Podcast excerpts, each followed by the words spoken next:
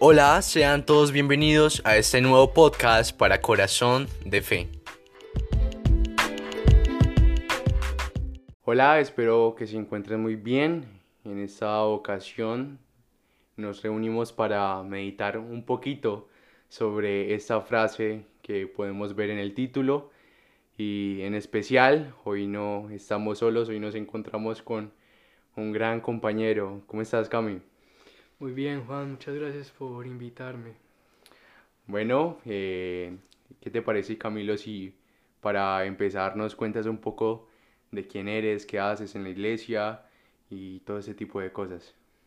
Bueno, mi nombre es Juan Camilo Calderón, soy misionero por gracia de Dios de la comunidad de Lazos de Amor Mariano hace aproximadamente ocho años. Tras un encuentro con el Señor, decidí vivir ese momento de intensidad, de amor, eh, a través de un retiro espiritual. Y de ahí en adelante, como misionero, ha sido una gran labor apostólica de acompañar a Jesús en las almas, de ver los procesos de conversión, de ser espectador de milagros tan grandes que el Señor puede hacer cuando una persona se dispone a dejarse amar. Qué bien, qué bien. Recordando las, la frase de nuestro querido fundador, qué importante es amar, pero más importante es dejarnos amar y cuánto no hemos intentado y hoy le seguimos pidiendo al Señor que, que nos deje amarnos por Él. Entonces, para entrar en materia, ¿qué te parece si empezamos a meditar o empiezas a meditar esa hermosa frase que nos has traído hoy? Bien, esa frase la encontré en un libro que es bastante creo que ya hay varias meditaciones dentro del canal que has hecho de ese libro de consumarse en el amor.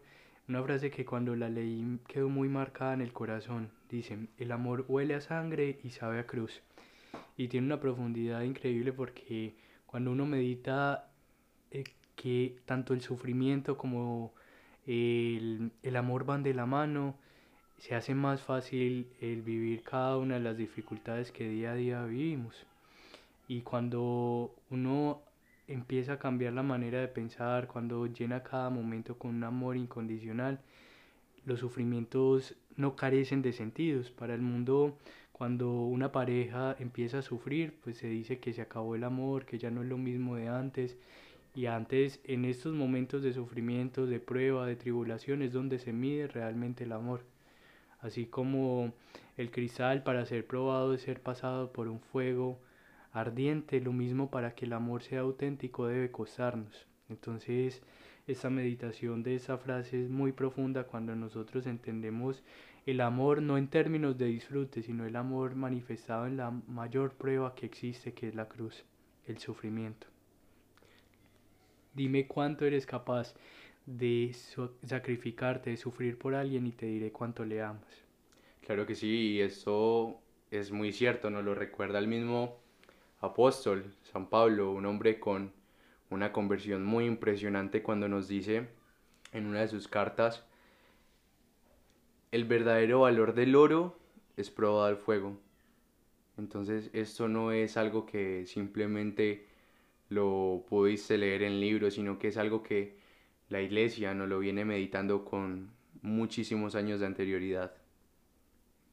Es verdad, y, es que la cruz por sí sola es escandalosa. Cuando uno contempla la cruz sin Cristo, es signo de maldición entre los romanos, los judíos, cuando eh, toda la época de Jesús, las personas que morían en la cruz significaba para ellas eh, maldición, castigo. Pero cuando la cruz se adorna con la sabiduría encarnada, con Jesús mismo, todos los sufrimientos se vuelven redentores. En ese momento cuando la cruz va acompañada del amor, no carece de sentido, ya deja de ser escandalosa.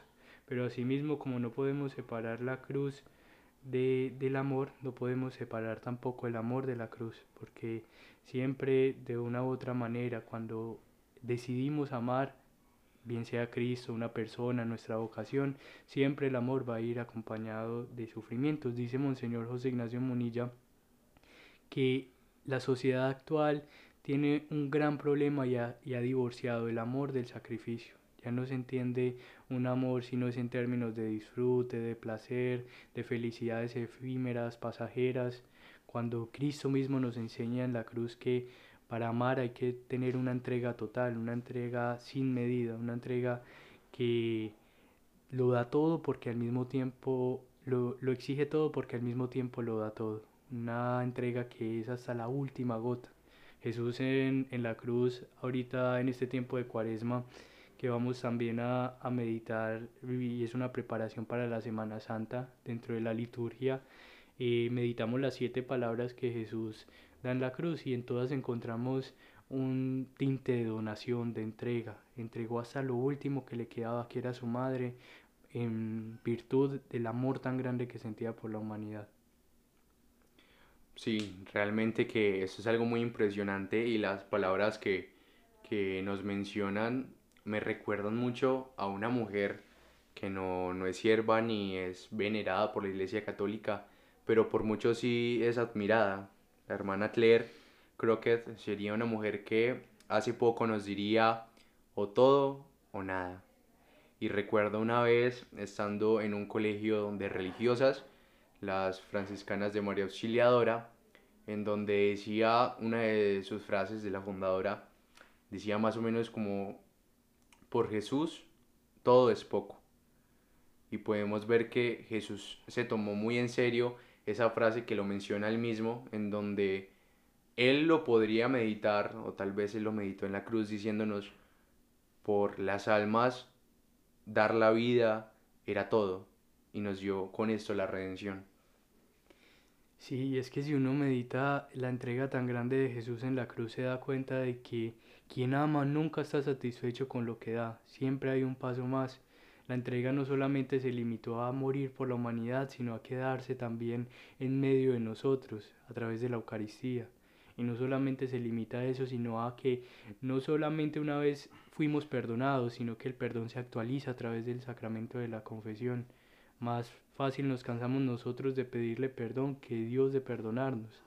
Y constantemente en cada una de las manifestaciones de la naturaleza, de los sacramentos, en todo podemos contemplar las huellas de Dios. Dicen que la madre eh, Laura tuvo una conversión precisamente mirando un hormiguero contemplando la naturaleza, pudo ver las huellas del creador tras una imagen bastante común, que es ver unas hormigas caminando laboriosas.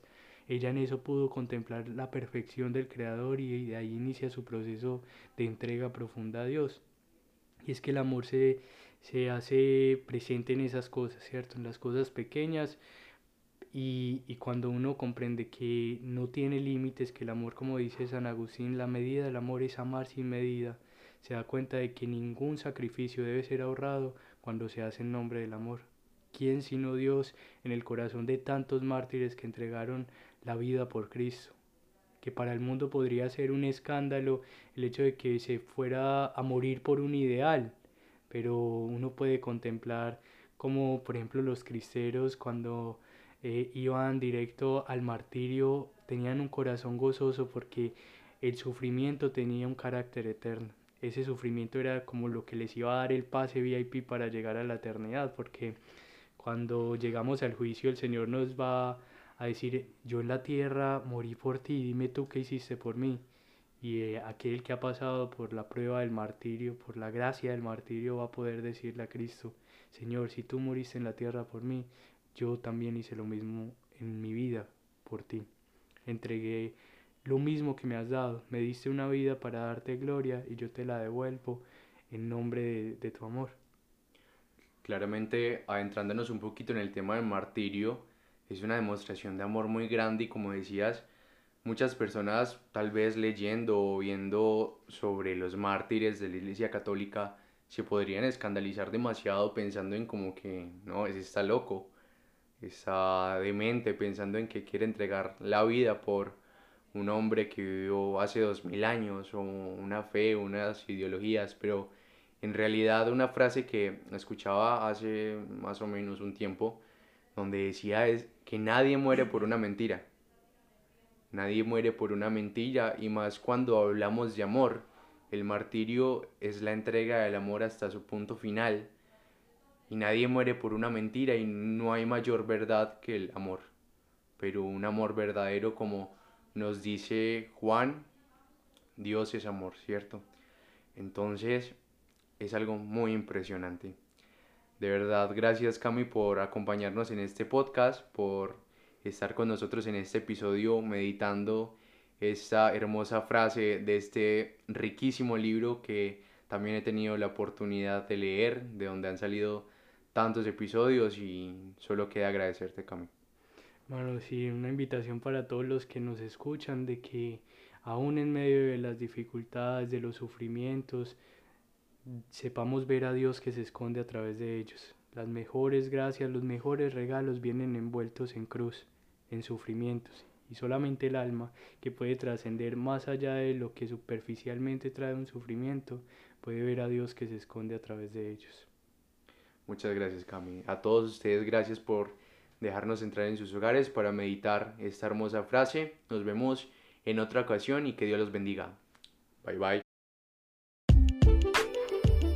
Hola, espero que te haya gustado este podcast. Si esta es la primera vez que nos escuchas, te invitamos para que escuches todos los anteriores.